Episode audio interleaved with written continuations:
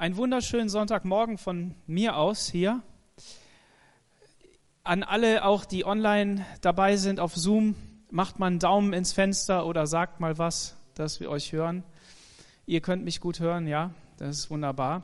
Meine Frage ist zum Anfang, ähm, habt, hat jemand von euch ähm, ganz kurz einen Eindruck gehabt oder ganz kurz in zwei Sätzen, wirklich nur zwei Sätze, was zu berichten, was uns alle erfreuen kann?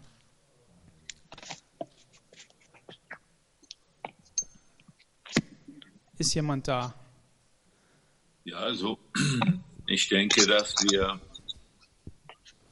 dass das sehr gut ist hier mit dem Zoom und dass wir da auch viele Vorteile durch haben, durchaus.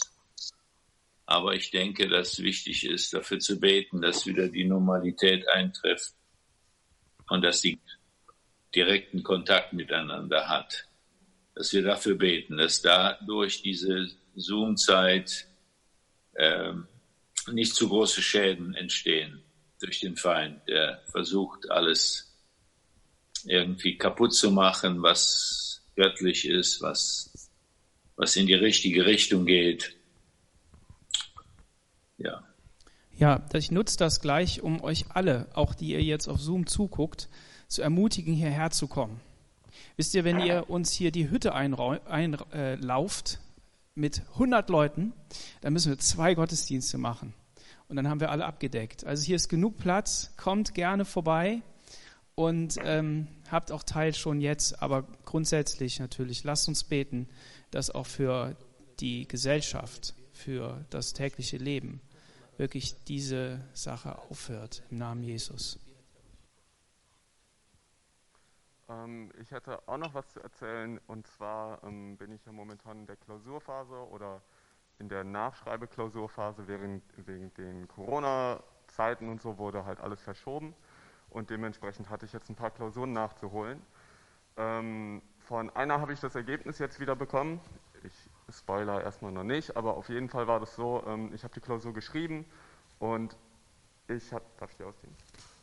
Und ich hatte bei der Klausur auf jeden Fall das eine oder andere Problem und kam nicht weiter. Und das habe ich dann auch gemerkt und dann die ganze restliche Zeit der Klausur habe ich dann daran verbracht, eine Aufgabe zu versuchen zu lösen und es hat nicht geklappt. Ähm, ich ging aus dieser Klausur raus, habe nochmal mit Freunden geredet und äh, im Laufe des Abends oder des Tages noch wurde mir so bewusst, so wow, okay, ich habe irgendwie echt nicht mein Bestes gegeben ich wusste die Lösungen und irgendwie dann auch lag ich noch im Bett und dann kam mir noch eine Lösung in den Kopf und ich war so, wow, eigentlich wusste ich das, aber ich habe es nicht aufgeschrieben. Es kam mir in dem Zeitpunkt nicht. Und ähm, trotzdem habe ich gebetet und auch Gott gesagt, so Gott, ich weiß, dass wenn das irgendwie geklappt hat, dass das wirklich deine Gnade ist, dass ich die nie wieder in meinem Leben schreiben muss. Ähm, aber ebenso auch, dass wenn ich die jetzt nicht bestanden habe, dass es deine Gnade ist, weil ich weiß, ich kann es nächstes Mal besser machen. Und ähm, auf jeden Fall habe ich das Ergebnis wiederbekommen und Gott sei Dank habe ich die bestanden. Ähm, obwohl ich da nicht mein Bestes wow, gegeben cool. habe, aber Gott hat wirklich in seiner Gnade da gewirkt und es hat noch gepasst. Und die Note ist sogar besser als das, was ich erwartet hätte. Und für die Aufgabe, wo ich dran gehadert habe, gab es wirklich null Punkte. Und ich war so, wow, okay, krass, wie groß Gott doch wirklich ist. So. Also, Halleluja. Ja. Ihm sei die Ehre. Halleluja. Amen. Amen. Ja, ist noch jemand da, der kurz sagen will? Danilo? Ähm, Nochmal kurz an die Technik. Wenn ihr mir dann zwischendurch die Galerie da oben einblendet, mich selbst muss ich dann auch nicht sehen während der Predigt. Also ich hatte einen starken Eindruck, dass ähm, was Gott zu uns sagen will, vor allem auch in dieser Corona-Zeit, äh, durch den Text, den wir gelesen haben in, in, 12, in Hebräer 12, dass er uns wirklich stärken möchte, dass äh, vor allem in der Interesse Gottes ist, dass wir wirklich einander äh, stärken und nicht nur jede, wir denken immer vielleicht oder sehr oft, dass wir nicht in der Lage sind, einander zu helfen, aber ich bin ganz die, da, ich habe eine ganz andere Meinung, was das angeht. Gott hat in jeder einzelne von uns schon was in uns gelegt, die wir andere helfen können. Deswegen lasst uns ermutigt sein und das Wort Gottes wirklich so folgen, wie sie uns aussagt. Ne? Darum heißt es, stärkt die Kraftlose. Das heißt nicht, darum sitzt rum und wartet darauf, dass Gott was macht. Amen. Noch jemand von online? Was? Okay. Wir sind immer bemüht darum, dass wir miteinander Gottesdienst feiern. Und deshalb ist mir das auch ein großes Anliegen, dass wir Wortmeldungen haben, dass da einfach Impulse kommen. So wenn du ein Zeugnis hast, wenn du irgendwas hast mitzuteilen, dann ähm, melde dich, dann äh, ergreif die Gelegenheit. Manchmal muss man sich wirklich selber dann auf die Zunge beißen und sagen, ich will nicht zu viel reden, damit ich nicht zu viel Zeit einnehme in der Kürze liegt die Würze, aber ähm, weil viele dann sich beteiligen wollen. Aber das, das wäre eine gute Sache, so sei ermutigt da drin. Ich bete nochmal zum Anfang. Herr Jesus, ich danke dir für die Zeit, die wir jetzt hier haben dürfen, dein Wort anzuschauen. Ich bete darum, dass du mir Vollmacht gibst, Herr, äh, das auszusprechen, was du zu sagen hast, was du mir aufs Herz gelegt hast. Herr Jesus, ich bete, dass dein Geist so fließt, dass mir neue Gedanken kommen, die von dir kommen, inspiriert. Jesus, weil wir ein lebendiger Körper sind, weil wir zu dir gehören und weil dein Wort, Herr, uns verändern soll. Und ich danke dir für all das, was du mir persönlich gezeigt hast und ich bete darum, dass ich immer mehr da hineinwachse in das, was du für mich hast und ebenso für meine Geschwister, für die ich auch verantwortlich bin. Ich bete, dass wir in die Berufung und in das Leben hineinwachsen, das du für uns gegeben hast. Halleluja. Und dass wir es selber auch erkennen, Jesus. Ich preise dich und ich danke dir. Amen. Einen Daumen Amen. ins Fenster, um zu zeigen. Amen. Amen. Wunderbar. Ja, Bernhard Langer war einer der besten Golfer seiner Generation. Den Namen kenne ich auch noch. Also ich hatte mich damals nicht so für Golf interessiert, eher so für die Dinger, die man fuhr, die Golfs. Und ähm, er hat zweimal die US Masters gewonnen und einmal ähm, war er Weltranglisten Erster. Und er sagte, ich habe sieben Events in fünf verschiedenen Kontinenten gewonnen. Ich war Nummer eins der Welt und habe eine wunderschöne junge Frau. Das, was man sich wünscht. Dennoch fehlte etwas. Das war jetzt was an die Singles, okay? Dennoch fehlte etwas. Der Lifestyle, den wir alle, speziell wir Sportsmänner führen und Sportsfrauen, geht immer nur um das Geld und wer du bist und wen du kennst und was du hast. Und diese Dinge sind nicht wirklich die allerwichtigsten Dinge. Ich denke, Menschen, die diese Dinge haben, realisieren dann, dass da noch etwas fehlt in ihrem Leben. Und ich glaube, das ist Jesus Christus. Amen ein, ein wunderbares Statement von einem Sportsmann, von einem Menschen, der ähm, im Rampenlicht stand und der das alles hatte. Und ähm, als ich das gehört habe, währenddessen ich laufen war, währenddessen man läuft, kann man wunderbare Sachen hören. Äh, die Vögel zum Beispiel oder Musik oder Predigten oder was auch immer. Und ähm, habe ich gedacht, das ist was, das will ich einfach heute Morgen sagen. Denn darum geht's ähm, wir entdecken in unserem Leben, dass da etwas fehlt. Eine Lücke, ein, eine, eine, ein Spalt, ein Riss in unserem Leben und der fehlt. Und der ist Jesus Christus. Und wir Christen, die wir Christen sind, wenn du heute Morgen noch kein Christ bist und noch nicht mit Jesus unterwegs bist, dann lade ich dich herzlich ein. Schön, dass du da bist. Du bist ein geliebtes Kind Mensch dieser Welt, will ich mal sagen, ja, aber du darfst ein geliebtes Gotteskind werden. Gotteskind ist ein stehender Begriff für alle die, die zu Gott gehören. Und wenn du noch nicht zu Gott gehörst, dann sei herzlich eingeladen. Es ist wunderbar zu sagen, Gott, ich will mich mit dir auf die Reise begeben. Und ähm, das, äh, genau das war jetzt der Punkt. Wir sind ähm, in der Predigtreihe Daniel. Und ich will jetzt gar nicht fragen, wer da schon mal weitergelesen hat oder wer Daniel überhaupt schon mal gelesen hat oder weiß, wo es steht. Aber ich darf dir verraten, es steht im Alten Testament und Daniel ist ein Buch, das ähm, eine Sonderstellung einnimmt. Und ähm, wir hatten im, in der letzten Predigt über Kapitel 1, da haben wir schon Folgendes festgestellt.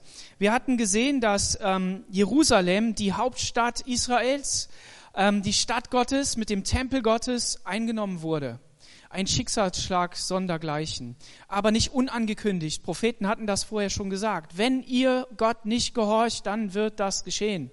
Und was hatten sie gemacht?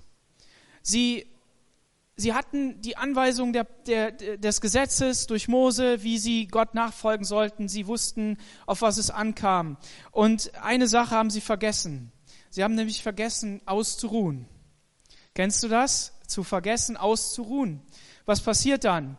Die Kräfte und Energien und, und, und äh, Möglichkeiten deines Lebens werden beschränkt.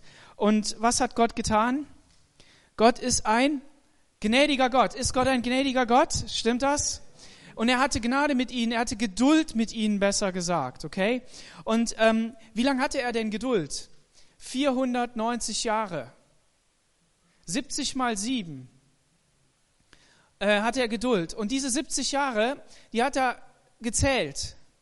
Und irgendwann hat er gesagt, so, und jetzt ist Schluss. Und dann wurden sie in Gefangenschaft geführt.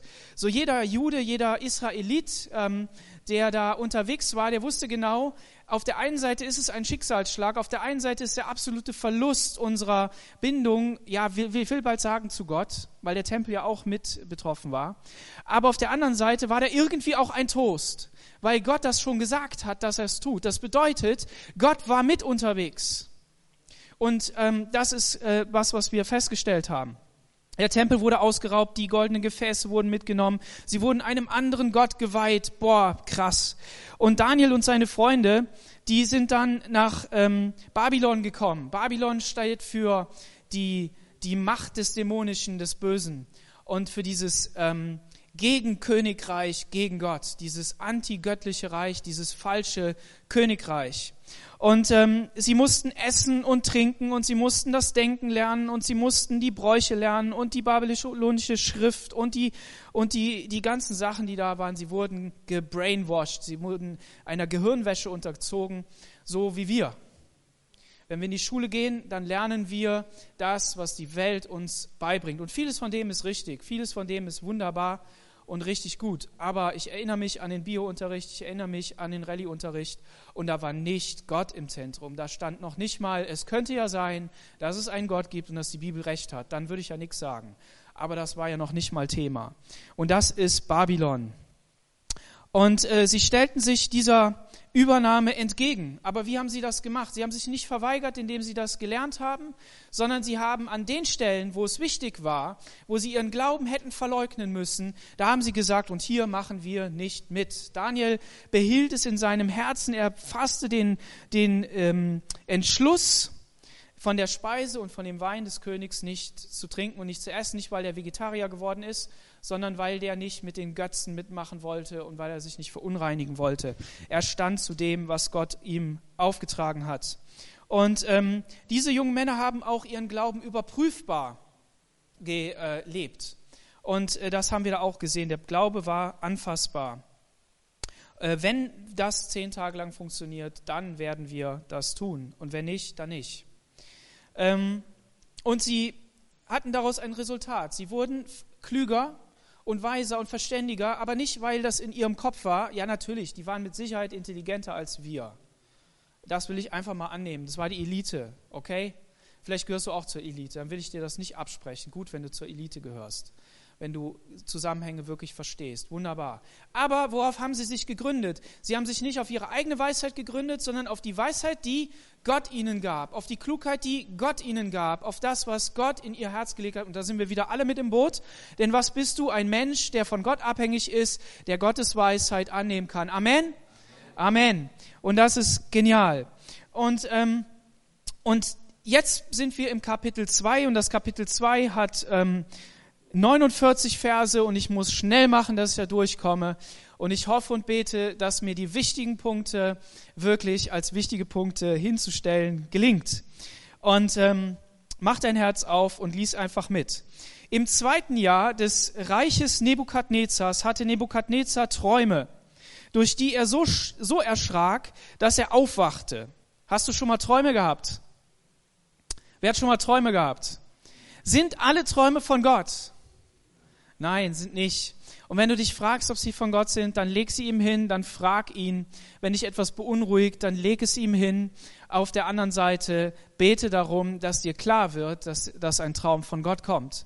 Träume können vom Essen kommen, Träume können vom äh, Erlebten kommen, Träume können von ähm, alle möglichen kommen, was so an Anregungen in unserem Leben sind. Aber Träume können auch von Gott kommen.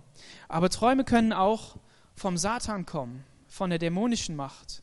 Und ähm, nicht immer ist das, was wir träumen, richtig. Vieles ist einfach nur ähm, Reinigung unseres Hirns, also die, die, die, wie sagt man das, die äh, Prozesse in unserem Gehirn, die, die laufen einfach ab.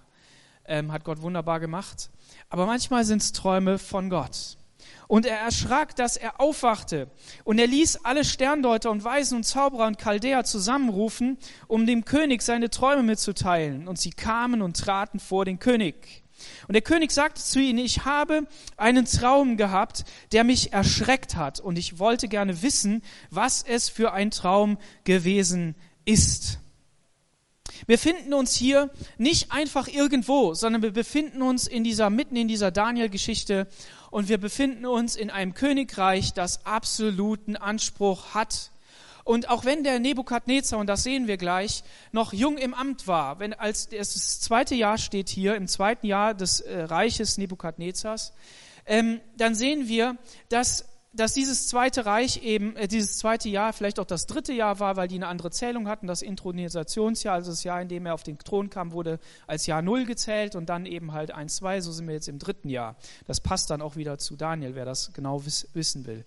Aber auf jeden Fall ist es so, dass wir hier an einem Königshof sind, der nicht nur so ein Rathaus ist der nicht nur irgendwie so eine Amtsstube ist, der nicht nur irgendwie vielleicht Schloss Bellevue ist, wo unser ähm, Präsident drin wohnt oder vielleicht andere Leute dieser Welt. Das Weiße Haus äh, kennen wir, manche Amerikaner kennen das Weiße Haus noch nicht mal, habe ich mir sagen lassen. Aber wir kennen's ähm, und äh, also so besondere Schaltzentralen dieser Welt, sondern das ist eine Schaltzentrale dieser Welt gewesen, die war unermesslich reich und groß und herrlich und wunderbar und schön und es war der Traum aller Dinge. Und wenn du glaubst, dass du in einem schönen Haus wohnst, ja, vielleicht sollte man das zu den Reichen dieser Welt sagen, dann ist deine Hütte echt armselig. Weil dem seine Hütte, die ist einfach nochmal riesig größer, okay? Und wenn also du da eingeladen warst von deinem Dorf dahin und diese Weisen, die hier kommen und diese Zauberer und Chaldäer und wie sie alle heißen und Magier, ähm, die selbst, die hatten schon ordentlich Asche, ne? die hatten ordentlich Besitz. Und aber als die an den Königshof kamen, dann, dann sind sie ja schon in Ehrfurcht erstarrt, als sie da überhaupt reingekommen sind. Ja, klar, man gewöhnt sich an alles, sagt man, ne? Aber trotzdem. Äh, das müssen wir einfach wissen. Und dann waren da diese ganzen Leute, die den König umgeben haben. Also dieser, dieser Mensch, dieser Mann, der war in absoluter Macht und Pracht umgeben, okay? Und, ähm,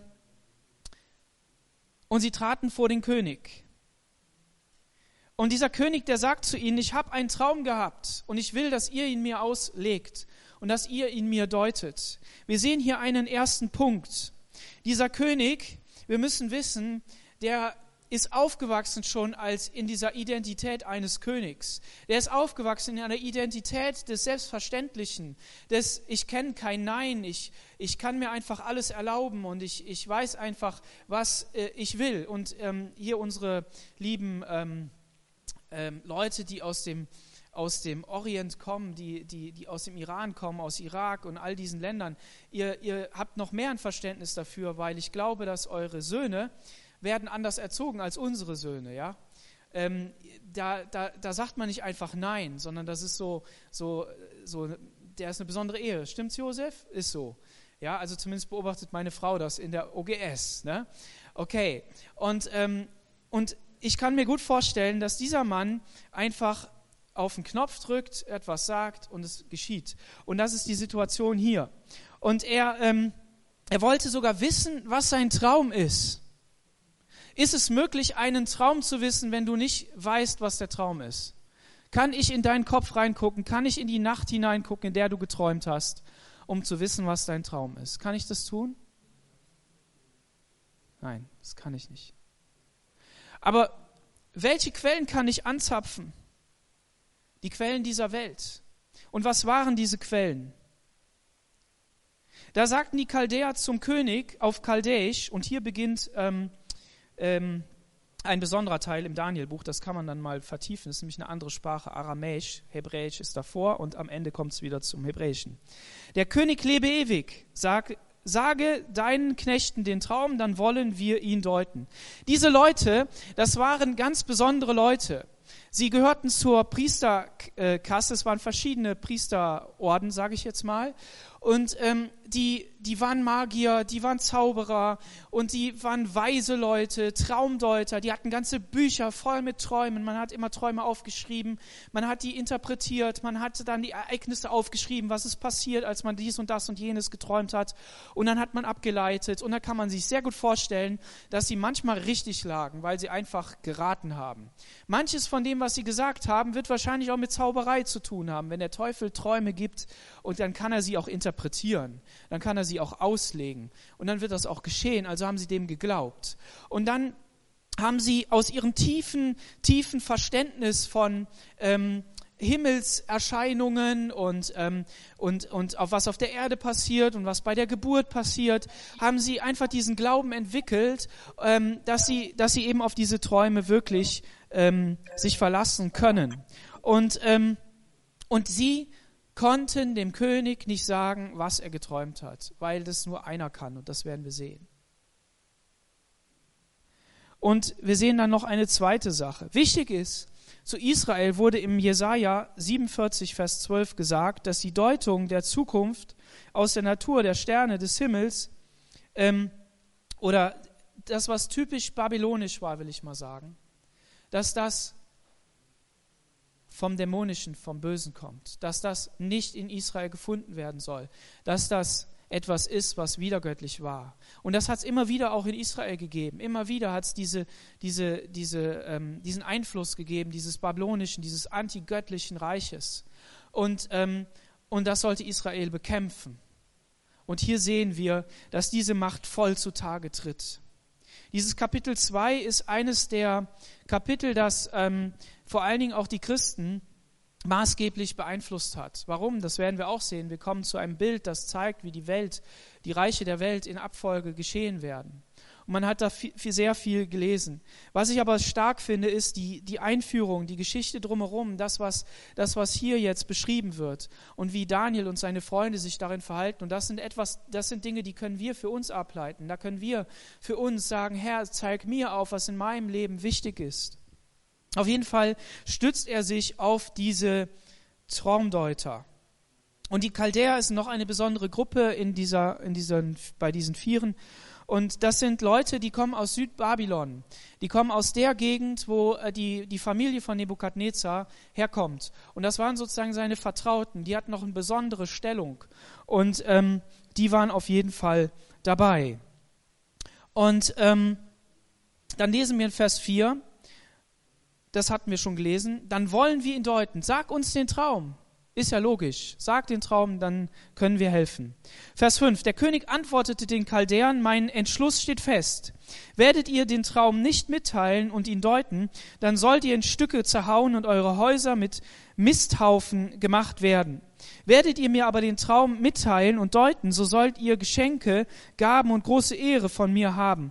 Darum sagt mir den Traum und seine Deutung.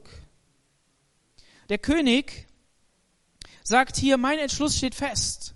Also ich will es von euch hören und dann weiß ich auch, dass die Deutung richtig ist. Ist ja logisch, wenn die den Traum wissen, was er geträumt hat, dann kann er sich auch darauf verlassen, weil er irgendwie ahnte, dass die ganze Interpretation dieser Leute auch was mit Einflussnahme zu tun hat. Und manche Kommentatoren sagen eben, dass hier dieser Machtkampf zwischen dieser Priesterkaste und der, dem Königshaus war. Ist ja logisch, dieser König war neu im Amt. Und da will ja jeder in dieses Machtgefüge rein. Wir sehen das in unserer Welt. Die, die Achsen verschieben sich, die Machtzentren verschieben sich. Wir merken, dass die USA irgendwie schwächer wird, dass sie zu tun hat, beschäftigt ist mit sich selber und den Schutz, den sie auf uns hier ausüben und die Macht, den Einfluss, den sie hier haben, der, der verschwindet oder, oder zumindest sieht es so aus. Ich will das ja gar nicht sagen, ich habe da nicht so viel Ahnung von, aber man könnte es so sagen. Und Mächte wie China, wie Russland und so nehmen Einfluss, Iran und, und so weiter. Andere kennen sich da besser aus. Aber das ist die Welt. Die Mächte der Welt versuchen immer in Lücken hineinzukommen und zu sagen, ich gehe da rein. Es gibt kein Machtvakuum. Mach mal ein Vakuum und stich hinein und Luft geht hinein. Es füllt sich immer mit etwas. Wasser kommt hinein, ein, eine Substanz kommt hinein und so ist es auch in deinem Leben.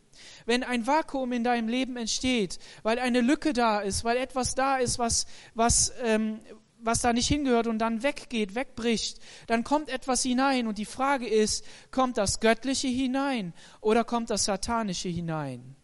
Wenn ich satanisch sage, dann erschrecken wir vielleicht, das ist auch wichtig, weil bei diesem Thema, und ich habe bei der letzten Predigt auch schon scharf formuliert, bitte verzeiht mir. Einerseits. Aber andererseits lasst uns das nicht persönlich nehmen, sondern lasst uns das nehmen, wir sind in dem geistlichen Kampf. Wir sind immer in dem geistlichen Kampf. Und der Teufel will uns kaputt machen. Er will uns in Gewohnheiten hineinführen, die wir, die wir kultiviert haben, um uns vielleicht auch zu betäuben, um, um rauszukommen aus der, aus der Situation. Oder er will uns damit auch einen Fallstrick äh, setzen, eine Falle stellen, um es moderner auszustellen, damit wir stolpern und fallen und damit wir liegen bleiben und nicht mehr weiterkommen. Aber was will der Geist Gottes? Der Geist Gottes will, dass wir seine Quelle anzapfen, dass wir seine Quelle am Kreuz anzapfen, dass wir den Heiligen Geist durch unser Leben hindurch fließen lassen und dass dieser Strom des Heiligen Geistes, des Wassers, des Lebens von Gott dein Leben reinigt und dass es, dass es wirklich es sauber macht. Und egal wie dreckig du bist, egal wie, wie, wie, wie, wie tot es aussieht, Gott kann immer sauber machen. Gott kann immer ähm, lebendig machen. Amen. Und das, was die Bibel hier uns beschreibt, ist diese absolute Hoffnungslosigkeit. Und der König antwortete, Vers 5, mein Entschluss steht fest. Und wenn ihr nicht deutet, deutet für den Buch Daniel 30 Mal gesagt, es ist wichtig zu deuten. Und was Daniel uns zeigt, ist, dass wir Dinge deuten können. Wir können menschlich Dinge deuten.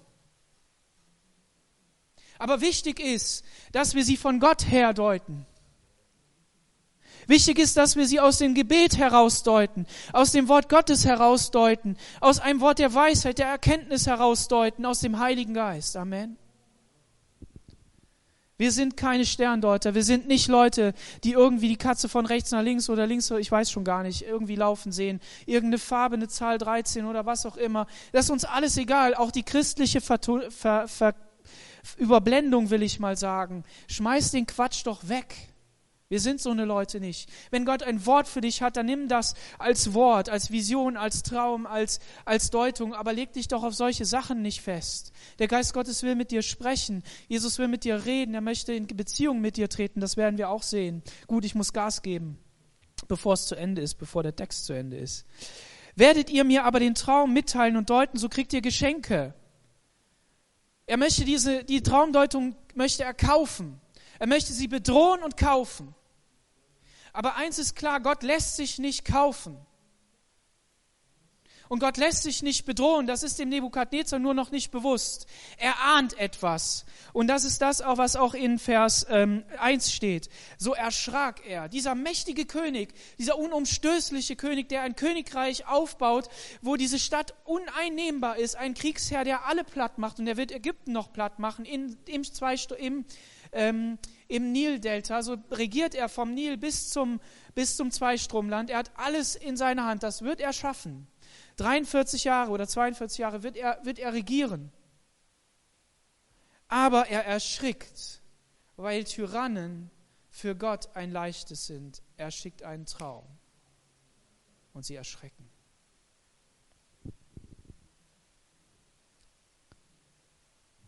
Der König antwortete wahrlich, ich merke Vers 8, dass ihr Zeit gewinnen wollt, weil ihr seht, dass mein Entschluss feststeht. Aber wenn ihr mir den Traum nicht mitteilen werdet, dann bleibt es bei eurer Verurteilung, weil ihr euch vorgenommen habt, Lügen und Erfundenes zu mir zu reden, bis die Zeit sich ändert, bis ich abdanke bis ich ähm, erstochen werde, bis ich ermordet werde, bis ich runter vom Thron komme und ein anderer kommt. Darum sagt mir den Traum, daran kann ich merken, dass ihr auch die Deutung treffen werdet. Da muss in diesem Reich etwas vor sich gegangen sein. Ich hatte ja gesagt, die Priester hatten auch die Macht, Könige einzusetzen. Das haben sie am Ende von Babylon gemacht. Haben sie auch Könige eingesetzt. Und, und das ist ja immer so, dieser Machtkampf. Und der Nebukadnezar, der suchte jetzt eine Möglichkeit, diesen Machtkampf zu gewinnen. Auf der einen Seite das Erschrecken vor dem Traum, hier geht es um meine Zukunft. Ich weiß nicht, was das bedeutet. Ich suche wirklich nach einer Lösung, aber ich sehe auch eine Gelegenheit, hier meine Macht ähm, zu demonstrieren und zu zeigen. Vielleicht ahnte er auch, dass das Königreich irgendwann mal zu Ende ist.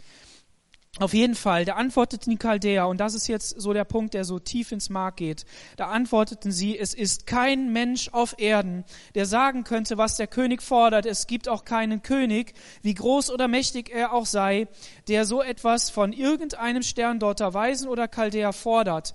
Denn was der König fordert, ist zu hoch, und es gibt auch sonst niemanden, der es dem König sagen könnte, ausgenommen. Und jetzt macht mal die Ohren auf und die geistlichen Glocken an ausgenommen die Götter, die nicht bei den Sterblichen wohnen.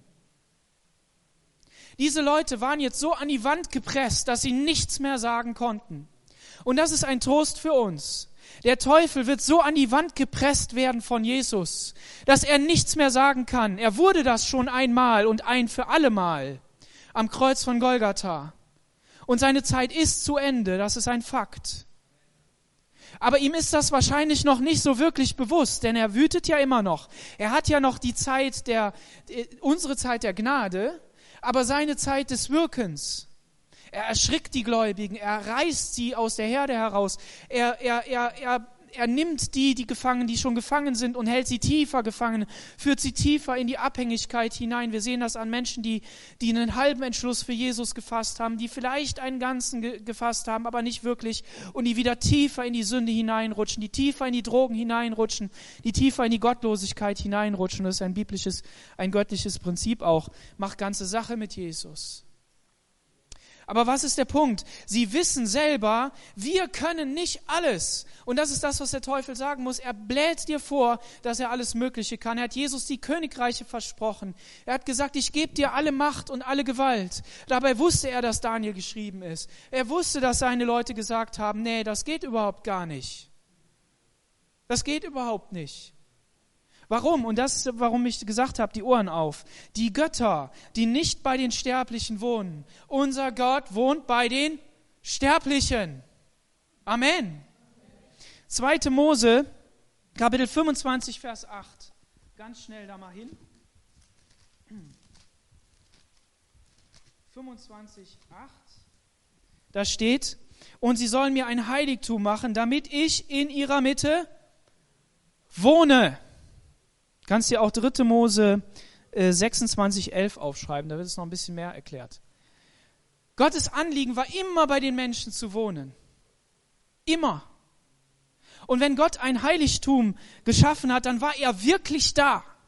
Wenn Mose in das Heiligtum ging, wenn Mose in das Zelt der Begegnung ging, dann war die Gegenwart Gottes da. Amen.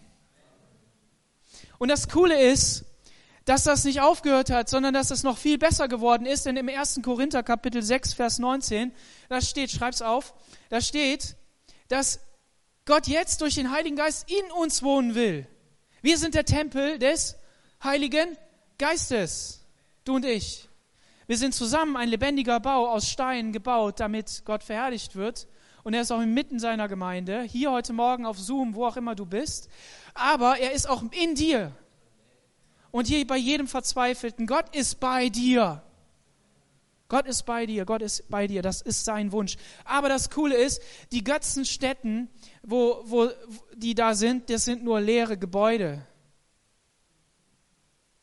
Der Teufel ist da auch. Aber das ist nicht, das ist einfach nur eine Farce. Da, wo die goldenen Gefäße des Tempels hingebracht worden sind, das sind die, das sind die Anbetungsstätten des Teufels. Aber der, der, Teufel hat nie gesagt, ich will bei den Menschen wohnen, sondern er wurde von Gott aus dem Himmel geschmissen und hat gesagt, ich tyrannisiere sie. Das ist das Königreich des Satans. Das ist nicht das Königreich, das wahre Königreich, dem wir dienen. Da wurde der König sehr zornig und befahl, alle Weisen in Babel umzubringen. Der war verzweifelt. Der wusste nicht mehr ein und aus. Und dann drückt er einfach auf den Knopf, alle Weisen umzubringen. Und ich sag eins, das haben andere auch schon gesagt, Menschenrechte gab es damals nicht. Und in vielen Bereichen unserer Gesellschaft gibt es Menschenrechte nicht. Und hier ein Wort an alle, die anderer Hautfarbe sind. Diese Kämpfe, die heutzutage unterwegs sind, das sind Dinge, die, die sind Teil dieser Welt und wir verurteilen sie. Wir verurteilen jede Gewalt gegen jeden Menschen, der unterdrückt ist, der andere Hautfarbe ist, der diskriminiert wird. Warum? Weil wir wissen, dass es ein anderes Königreich gibt. Ein Königreich des Heiligen Geistes, ein Königreich Jesu. Und das macht jeden Menschen einzigartig in der Einzigartigkeit Gottes. Und nicht nur das, sondern sie erkennt auch das Schöpfungswerk, das Urschöpfungswerk Gottes in dir an. Jeder Mensch ist geschaffen auf dieser Welt und jeder Mensch ist geliebt. Deshalb habe ich eben gesagt, jeder Mensch ist geliebt von Gott, weil er seinen eingeborenen Sohn gab, auf das jeder, der an ihn glaubt, nicht verloren geht, sondern ewiges Leben hat. Halleluja. Und ähm, gut, ich muss weitermachen. Auf jeden Fall hat er, wurde er sehr zornig und dann hat er die umge wollte er die umbringen. Und wahrscheinlich sind auch welche umgebracht worden, sehen wir später. Ich hoffe, ich erinnere mich dran. Und, ähm, und das Urteil, Vers 13, ging aus, dass man die Weisen tötete und sie suchten Daniel und seine Kameraden, um sie zu töten. Da erwiderte Daniel klug und verständig dem Ajoch, dem obersten Richter des Königs, der auszog, um die Weisen in Babylon zu töten. Und er sagte zu Ajoch, den Befehlshaber des Königs, warum ist ein so strenges Urteil vom König ausgegangen? Ajoch teilte es dem Daniel mit. Dem Daniel ging es jetzt an den Kragen und seinen Freunden. Das sehen wir auch gleich nochmal. Da ist kein Unterschied. Der König hat die Leibgarde genommen, die Leute, denen er wirklich vertraut, die Leute, die um ihn sind, die, die, die absolut engen Vertrauten, denen hat er gesagt, zieht aus und bringt die um. Und jetzt kommen sie zu Daniel. Und bevor sie zu Daniel kommen, geht Daniel hin. Sie suchten Daniel, aber Daniel ähm, ähm, erwiderte, genau, da erwiderte Daniel klug und verständig. Daniel war mit seinem Gott unterwegs. Und der Typ war ja nicht wirklich alt. Er war ein bisschen älter geworden. Zwei, drei Jahre älter, also irgendwo zwischen 15 und 18 weil später wird gesagt, es ist ein Mann, habe ich gefunden, und der ist so zwischen 15 und 18. Und das heißt, Daniel hatte seinen Glauben, wir hatten das beim letzten Mal gesehen, Daniel hatte seinen Glauben mit Gott festgemacht, den Willen im babylonischen Reich zu dienen und, und Gott zu dienen in erster Hinsicht. Das war fest in seinem Herzen. Er hat das kultiviert. Er hat das geübt. Es war seine Gewohnheit. Es war klar, komme was wolle, ich diene meinem Gott. Und deshalb ging der aus einer, in einer Ruhe, ich stelle mir das so vor, du kannst dir das anders vorstellen, er ging aus seinem Haus heraus, aus der Wohnung heraus, in der er war, ging er raus dem entgegen und hat gesagt, du sag mal, was ist eigentlich los? Und was krass ist, dass Daniel gehört wird. Aber wir hatten ja gesehen in ähm, Kapitel 1, dass Gott es gegeben hat, dass der Kämmerer wohlgesonnen und gnädig war. Die Leute haben über Daniel geredet. Die Leute haben weitergesagt und auch dieser oberste Befehlshaber hat entweder von Gott das bekommen oder hat das vorher schon gehört, dass da Daniel ist. Und was hat er? Klug und verständig hat er geredet, nicht überhastet, nicht übereilt. Ich rede oft überhastet und übereilt. Das tut mir wahnsinnig leid, liebe Geschwister, wenn ich das tue. Ich, es tut mir leid. Ich, ich bete dafür, dass Gott mir mehr Ruhe schenkt. Dass Gott mir weniger, Josef sagt immer, mach dich nicht fertig, stress dich nicht. Und da bin ich so dankbar für dich, Josef. Wirklich. Und ähm, das sollt ihr wissen, er ist eine große Stütze. Aber er ist nicht Jesus, okay? Und das ist wichtig. Lass uns, wie Daniel, unseren Anker bei Jesus haben. Lass uns ihn als Stütze haben und jeder von euch ist wertvoll. Und wenn du deinem Nächsten, wenn du mir etwas sagst, wenn ich dir etwas sage, dann ist das auferbauend. Vielen Dank an alle, die gute Worte aussprechen. Vielen Dank an alle, die stützen, so wie wir es heute gehört haben. Danilo hat es ja nochmal wiederholt. Die müden Knie stützen, tragen, wirklich helfen. Okay, weiter. Da ging Daniel hinein und bat den König, dass er ihm eine Frist gäbe. Nein, da sind wir ja noch gar nicht. Ähm, und Daniel sagte zu, warum hat der König ein strenges Urteil Genau, das teilte er mit. Und jetzt Vers 16. Da ging Daniel hinein und bat den König, dass er ihm eine Frist gäbe, damit er dem König die Deutung sagen könnte. Und Daniel ging heim und berichtete es seinen Kameraden Hanania, Michael und Asaja, damit sie den Gott des Himmels um Gnade bäten, wegen des Geheimnisses, damit Daniel und seine Kameraden nicht mit den anderen Weisen in Babel umkämen. Da wurde dem Daniel dieses Geheimnis durch eine Vision in der Nacht offenbart. Darüber lobte Daniel den Gott des Himmels und sagte, gelobt sei der Name Gottes von Ewigkeit zu Ewigkeit, denn sein sind Weisheit und Stärke. Er ändert Zeit und Stunde. Er setzt Könige ab und setzt Könige ein. Er gibt den Weisen ihre Weisheit und den Verständigen ihren Verstand. Er offenbart, was tief und verborgen ist. Er weiß, was in der Finsternis liegt, denn bei ihm wohnt das Licht. Ich danke dir und lobe dich, Gott, meiner Väter, dass du mir Weisheit und Stärke verleihst und jetzt offenbart hast, worum wir dich gebeten haben, denn du hast uns die Sache des Königs offenbart. Da ging Daniel hinein zu Ajoch, dem, dem vom König Befehl hatte, die Weisen in Babel umzubringen, und sagte zu ihm, du, du wolltest die Weisen in Babel, du sollst die Weisen in Babel nicht umbringen, sondern führe mich hinein zum König, ich will dem König die Deutung sagen. Amen. Daniel ging hinein und bat den König. Daniel hatte, natürlich hatte der auch Selbstbewusstsein dadurch, aber er hatte in erster Linie ein Gottesvertrauen. Warum? Weil er vor Gott stand, vor dem König der Könige. Und er besuchte diesen Thronraum jeden Tag. Er stand vor Gott mit seinen Engeln und Heerscharen. Und wir müssen uns das nicht jeden Tag vorstellen, als wenn er da wirklich in diesem Thronraum stand sondern ganz oft hat er einfach gebetet und das im Glauben ergriffen. Hat das proklamiert, hat die Schriftstellen ähm, zitiert, hat, die, hat das Wort gelesen, wo Gott gesagt hat, dass, dass er derjenige ist, der in Macht und Herrlichkeit kommt, Jesaja, wie er gezittert hat und so weiter. Aber gleichzeitig hat er daraus Kraft genommen und hat gesagt, ich kann vor diesem König stehen weil ich mit meinem Gott unterwegs bin. Und deshalb hat er den Mut gehabt. Und er hat den König gebeten, eine Frist zu geben. Und was passiert? Der war nicht mehr böse. Der hat die Frist gegeben. Halleluja. Das ist Gnade. Und das ist eins. Wenn wir Gott nachfolgen, wenn wir Gott, mit Gott ganze Sache machen, dann werden wir vor den Menschen Gnade finden. Dann werden wir Gnade finden. Dann werden wir Gottes Momente erleben. Amen. Und Daniel ging heim. Der ging nach Hause. Bist auch schon mal nach Hause gegangen. Und dann hast du angefangen zu meckern und zu motzen und zu verzweifeln und mit Leuten zu reden. Daniel ist auch heimgegangen.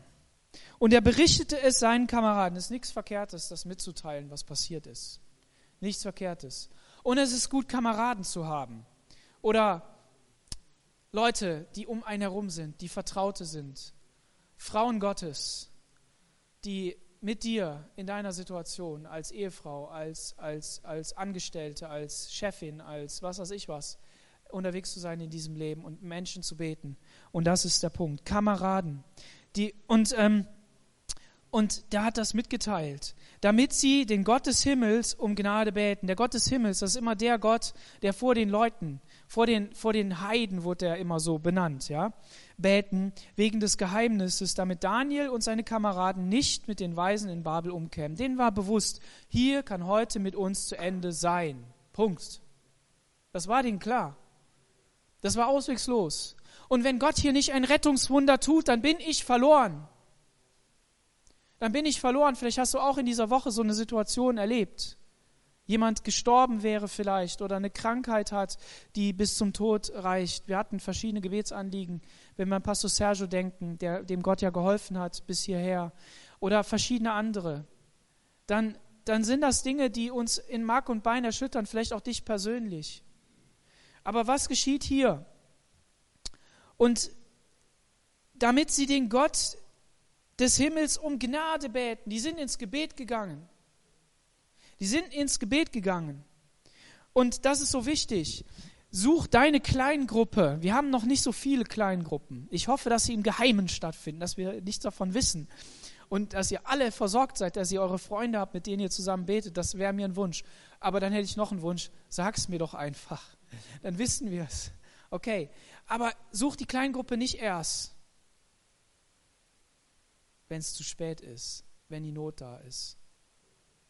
Ich wünschte mir, ihr würdet öfter anrufen, wenn ihr im Krankenhaus liegt und wir es nicht mitbekommen, wenn ihr Probleme habt, damit wir gemeinsam zu Gott gehen können, dass ihr mir Bescheid sagt oder den Ältesten.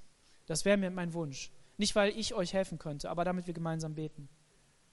Aber auf der anderen Seite wäre es auch cool, wenn wir als ganze Gemeinde wirklich Leute hätten, mit denen wir regelmäßig beten. Regelmäßig. Unterwegs sind, unser Herz mitteilen. Das war Daniel hier. Der hatte diese Kameraden. Und da wurde dem Daniel dieses Geheimnis durch die Vision in der Nacht offenbart. Wann das geschehen ist, ob die die ganze Nacht gefastet haben, gebetet haben, die Begriffe, die gleich kommen, die legen das nahe. Aber ähm, das wissen wir nicht. Aber es wurde offenbart. Es wurde Daniel offenbart. Halleluja. Der Gott des Himmels ist ein Gott, der zu seinen Versprechen steht. Und jetzt kommt's. Darüber lobte Daniel den Gott des Himmels und sagte, gelobt sei der Name Gottes von Ewigkeit zu Ewigkeit. Und dieses, diese Worte, die hier verwendet werden, muss einmal umblättern, loben und preisen, das sind äh, drei Worte, die viermal auftauchen oder insgesamt dann viermal auftauchen. Loben bedeutet auf die Knie fallen. Das steckt da drin. Als er Gott gelobt hat, ist er auf die Knie gefallen und er stand in der guten Tradition. Dieses auf die Knie fallen, das ist schon im 9. Jahrhundert von, ähm, von Elisa äh, berichtet. Und es ist gut, wenn wir auf die Knie fallen. Eine 3000-jährige Geschichte. Wenn du auf die Knie gehst, dann machst du es wie, wie 3000 Jahre, vielleicht sogar davor. Sie lobten ihn, sie gingen auf die Knie und sie dankten. Da ist das Wort drin, danken. Und sie priesen Gott, einen Gebetsruf zu Gott. Und das ist das, was hier drin steckt. Und wenn wir dann, ich habe das ja betont gelesen, wenn wir dann sehen, was hier drin steckt, dann merken wir, dass Daniel ein Mann war, der tief in den Schriften Gottes war, der wusste, dass es tief in der Schrift war, die Erkenntnisse, die, die Dinge, die von Gott kommen, und dass Gott derjenige ist, der alle Weisheit gibt, und dass er derjenige, der es bevollmächtigt, und dass bei ihm aller Ratschluss ist. Halleluja. Und das ist genau das. Und darüber lobt Gott den, den Gott meiner Väter. Halleluja. Jesus sagt auch, der Gott der Väter. Und damit ist Daniel eben in dieser, in dieser Heilslinie drin. Abraham, Isaac und Jakob. Das ist dieser Gott, der Gott meiner Väter. Und was zeigt das noch? Gott, Daniel ist klar, ich bin hier missionarisch unterwegs. Das ist der Gott ähm, des Himmels. Das ist derjenige, den ich dem, dem Nichtchristen erkläre und dem ich sage, du, Weißt du, der, den Gott, der, dem ich nachfolge, der ist so und so und so. Das kannst du nicht erklären mit, mit Dingen, die du Gott im Gebet sagst, denen, die du vielleicht hier in der Predigt hörst oder so, sondern das musst du irgendwie allgemein erklären. Das musst du so verständlich erklären. Aber auf der anderen Seite ist klar, wenn du ins Gebet gehst, dann hast du eine persönliche Beziehung zu Jesus. Und die suchst du mindestens, wenn du sie nicht hast.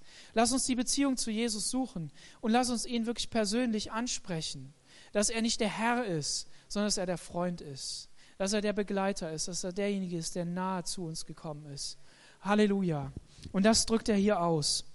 Und ähm, was auch noch cool ist, er, Daniel stellt sich auch hier nicht aufs Tableau. Er stellt sich hier nicht als der King dar und als derjenige, der oben ist, sondern er stellt sich hin, wir, worum wir dich gebeten haben. Es geht im ganzen Buch Daniel nicht um Daniel. Es geht im ganzen Buch Daniel nicht um Nebukadnezar. Es geht nicht um Babylon, sondern es geht um Gott allein. Weil Gott es ist, der einsetzt. Weil Gott es ist, der abberuft. Weil Gott es ist, der einschreitet, der Gnade gibt, der Weisheit gibt und der auch einzeln begleitet. Und deshalb stellen sie das hier auch in den Vordergrund, worum wir dich gebeten haben. Wir haben dich gebeten, wir preisen dich, wir loben dich, Halleluja. Und du hast uns die Sache des Königs offenbart. Da ging Daniel hinein, ah, das hatten wir schon gelesen, Vers 25. Ajoch brachte Daniel schnell hinein vor den König und sagte zu ihm, zu dem König, ähm, es ist einer gefunden, steht in der Lutherbibel, aber es müsste man eigentlich übersetzen mit, ich habe einen Mann gefunden. Ich habe einen Mann gefunden. Und wir sehen gleich, wie Daniel argumentiert, ganz anders. In diesem Reich ist es immer wichtig, dass man in Position kommt, dass immer klar ist, ich bin derjenige, der hier gefunden hat. Aber der, der hat den ja gar nicht gefunden, sondern Daniel kam auf den zu. Daniel hat das gesagt. Daniel hat den Mut gehabt von Gott her.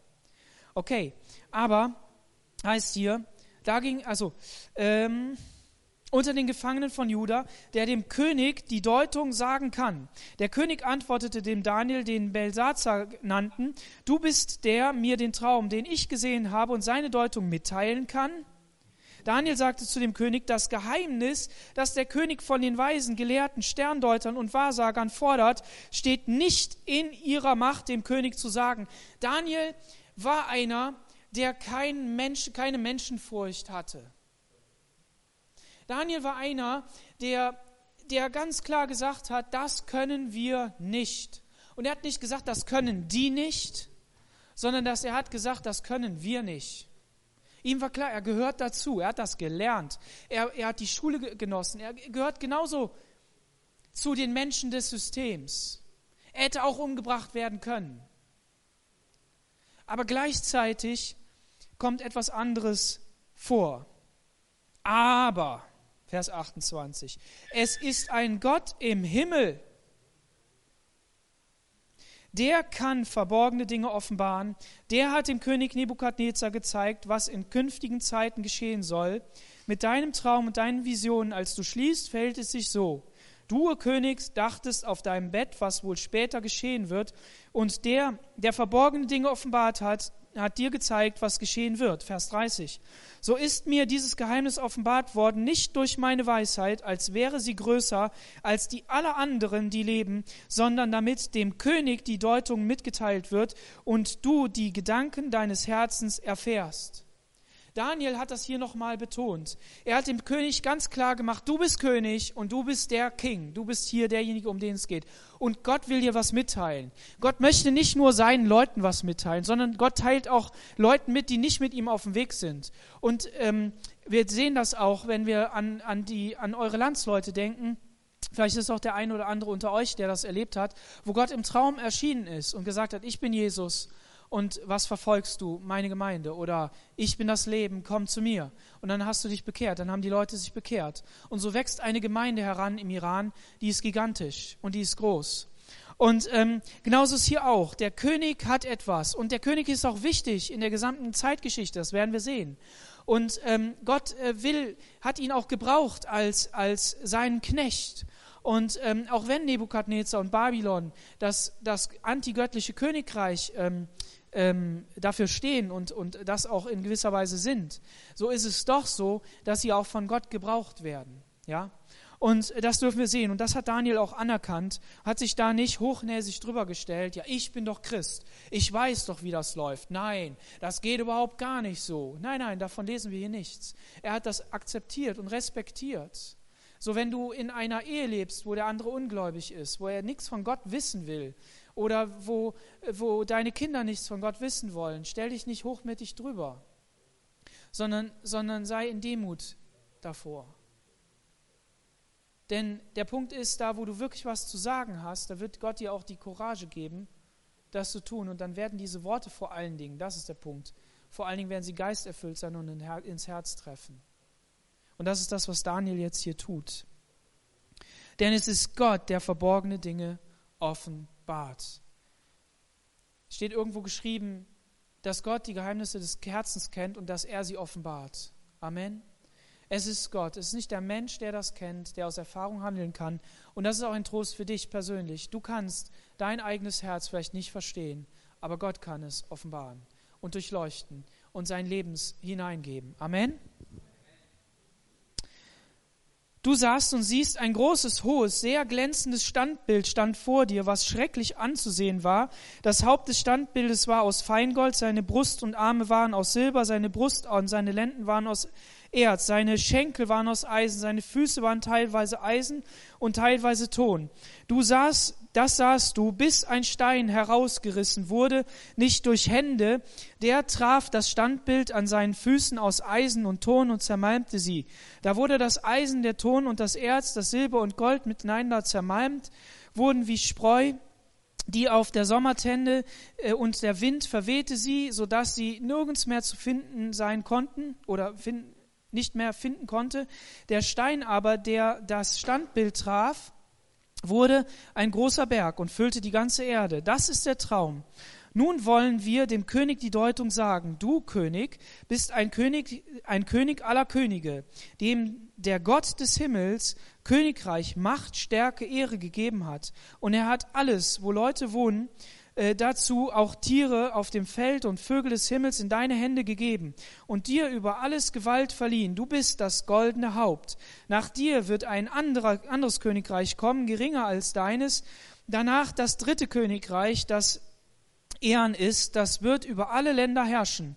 Und das vierte und wird hart sein wie Eisen, denn wo wie Eisen alles zermalmt und zerschlägt, ja, wie Eisen alles zerbricht, so dass es auch diese alle zermalmen und zerbrechen. Dass du aber die Füße und Zehen teilweise aus Ton und teilweise aus Eisen gesehen hast, das wird ein Teil, geteiltes Königreich sein.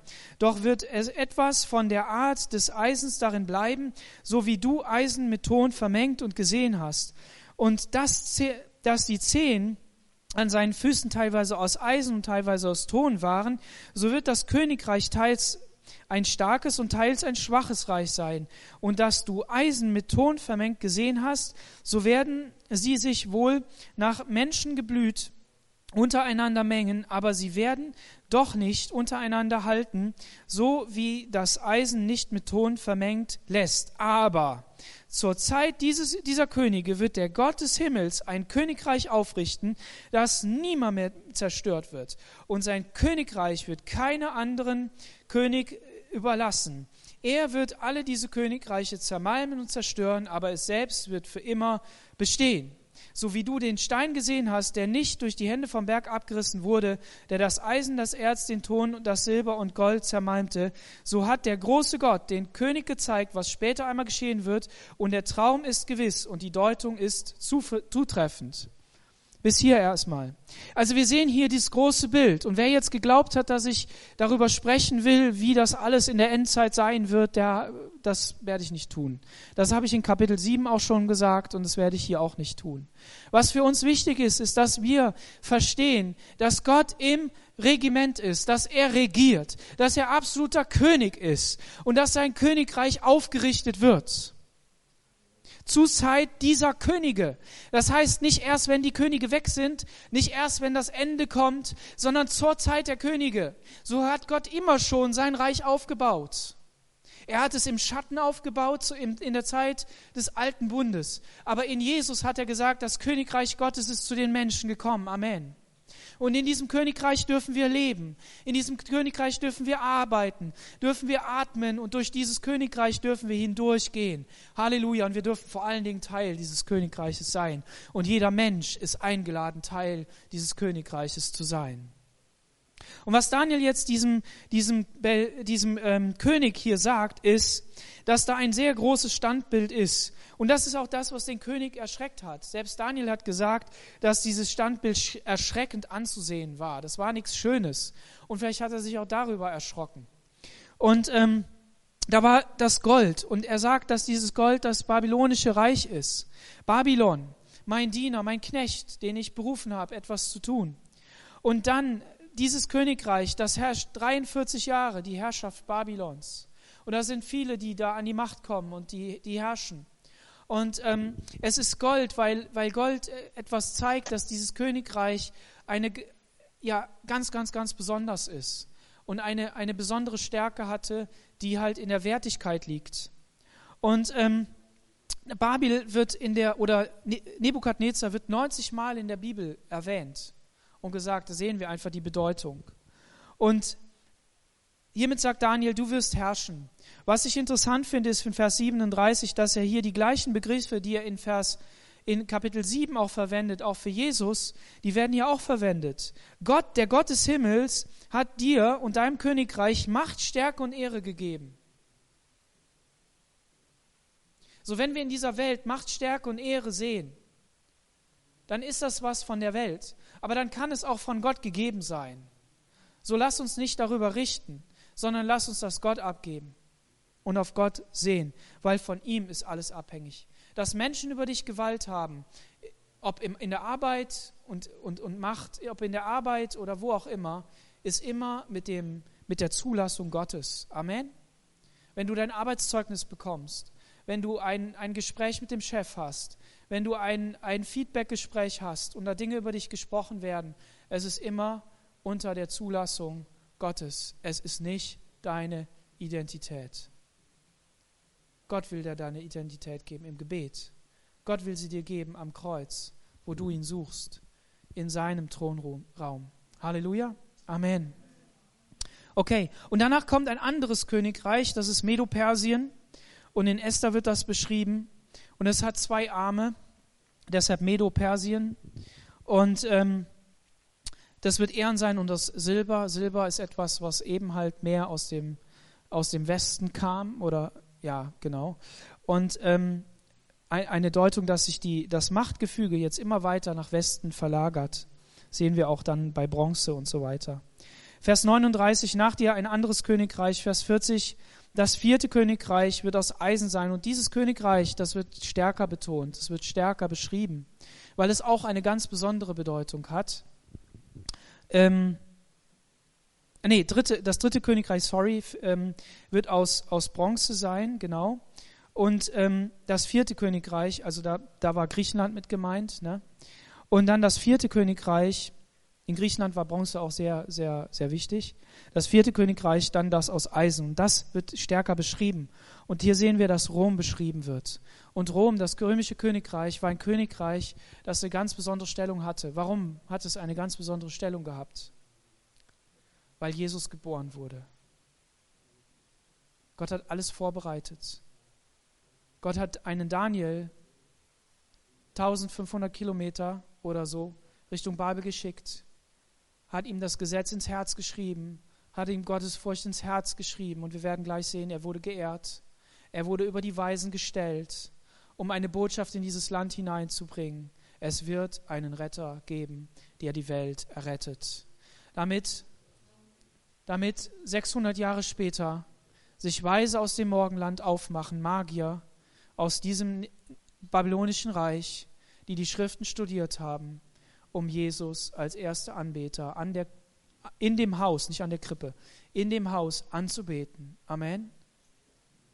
So, wenn du heute die Entscheidung triffst, ich will Gott anbeten, ich will zu seinem Wort stehen, ich will wirklich standhaft sein, ich möchte es befolgen, dann hast du einen Impact, dann hast du einen Einfluss auf deine nachfolgenden Generationen. Amen.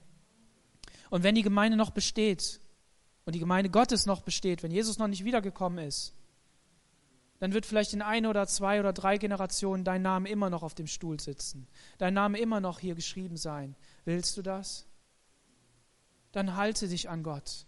Verzweifel nicht, sondern proklamier seinen Willen über dein Leben, über dein Leben deiner Kinder und über all denen, die du beeinflusst. Wenn du keine Kinder hast, dann hast du geistliche Kinder, dann hast du Leute, für die du verantwortlich bist, für die du beten kannst. Und dann, kannst, dann wird erzählt, der, derjenige mit dem und dem Namen, der hat für mich gebetet, das war der. Der Bruder, die Schwester, das war dieser. Und alle, wir kennen alle diese Menschen in unserem Leben, die so gewesen sind. Und wir wissen, dass in Rom 60 Jahre vor Christus hat Rom die Macht übernommen. Und dann haben sie ein Königreich aufgebaut, das in alle Welt gegangen ist, das gigantisch groß war, 1700 Jahre geherrscht hat. Und sie haben ähm, Straßen gebaut, ähnlich unseren Autobahnen und, und, und Landstraßen. Und, und das Evangelium konnte da ganz frei in diesem Land umgehen. Jesus konnte nach Bethlehem kommen, im Bauch seiner Mutter, ohne dass Krieg herrschte. Mein Schwiegervater hat darüber eine fantastische Bibelreihe gemacht, wie die, wie die Sachen zusammenkamen in diesem Königreich und wie der Weg für Jesus vorbereitet worden ist. Wir sehen, was Daniel hier hineinspricht. Und, ähm, und dieses Königreich, das hat hier, wird hier beschrieben. Und ähm, und aus diesem Königreich entstehen dann andere, ein anderes Königreich. Und ähm, wir sind auch noch Nachfahren davon, weil die Europäische Union nicht zuletzt sich auf die römischen Verträge beruft. Und was auch immer, wie auch immer das jetzt geschehen wird, was auch immer geschieht, Daniel 7 spricht noch von einem antichristlichen Reich, was auch immer noch geschieht.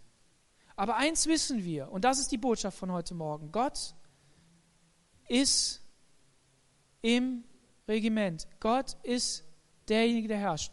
Gott kennt Zeit und Stunde. Er weiß, wie das laufen wird. Und das ist es. Und dann bricht dieser Stein hervor und er zermalmt all diese Königreiche. Es wird nichts übrig bleiben. Es wird von dir, von deinem Körper nichts übrig bleiben. Von den Menschen nichts übrig bleiben. Warum? Weil wir Staub sind. Und so zerfallen auch alle Königreiche.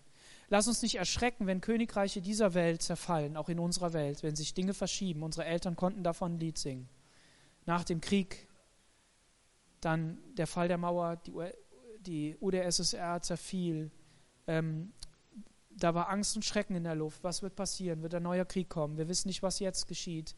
Die Veränderungen in unseren Ländern. Und da, wo Krieg ist, eine schreckliche Sache. Beten wir für Frieden. Ich will zum Punkt kommen. Gott ist derjenige, der es losreißt. Gott ist derjenige, der es aufbaut. Sei Teil dieses Königreiches und bau Gottes Reich mit auf. Und was geschieht dann? Da fiel Nebukadnezar auf sein Angesicht und betete an vor Daniel und befahl, man solle ihm Speisopfer und Rauchopfer bringen. Und der König antwortete Daniel, es ist kein Zweifel, euer Gott ist ein Gott über alle Götter und ein Herr über alle Könige, der verborgene Dinge offenbaren kann, weil du dieses Geheimnis offenbaren konntest.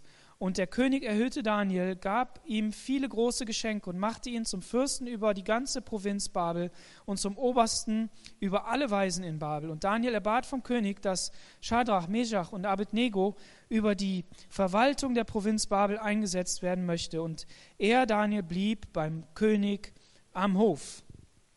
Daniel bekommt hier besondere Ehre. Das ist das, was Gott als Resultat tut. Und er ist derjenige, der hier demütig bleibt. Und der König fällt vor demjenigen nieder, der vor dem König der Könige niedergefallen ist. Und der König betet hier denjenigen an. Und ich glaube, Daniel hat das nicht lang mitgemacht. Der den wahren König angebetet hat. Und Daniel hat sich diese Anbetung nicht zu eigen gemacht, hat kein T-Shirt gedruckt, hat kein Werbebanner gedruckt, hat keinen Werbefilm gemacht, hat Lobpreismusik dazu erfunden oder was auch immer, Patente angemeldet, sondern Daniel hat gesagt, ich bleibe am Königshof und ich gebe meinen Freunden, die auch an diesen Gott glauben, die Verwaltung der Bezirke. Er hätte hier Macht aneignen können, hätte vom Königshof weggehen können, hätte, hätte da sein eigenes Regiment aufbauen können. Aber er blieb am Königshof, um um für Gott gebraucht zu werden, um hinzuhören, da wo Turbulenzen sind. Wir werden das noch sehen. Er wird eine, eine Schlüsselstelle bringen, damit dieses babylonische Reich weiter besteht und Gottes Prophetie in Erfüllung kommt. Und Jesus hat gesagt, ich bin gekommen, den Willen meines Vaters zu tun. Und Matthäus sagt immer wieder, damit das Wort in Erfüllung geht, was geschrieben steht. Welche Worte stehen über deinem Leben geschrieben? Aus dem Wort Gottes aber auch persönlich in dein Leben hineingesprochen, wofür du verantwortlich bist, in gewissem Sinne, dass sie in Erfüllung gehen. Indem du sagst, ja Vater, ich will bei dir bleiben. Jesus, ich will an deine Seite und ich möchte mit dir unterwegs sein. Ich möchte nicht aufgeben, wie im Hebräerbrief steht. Amen. Lass uns ein Beispiel an Daniel nehmen und Glauben schöpfen. Nicht, weil Daniel so ein toller Hecht war, so ein toller Kerl war, sondern weil unser Gott größer ist und herrlicher und wunderbar anzubeten. Amen. Amen. Lasst uns gemeinsam aufstehen und beten.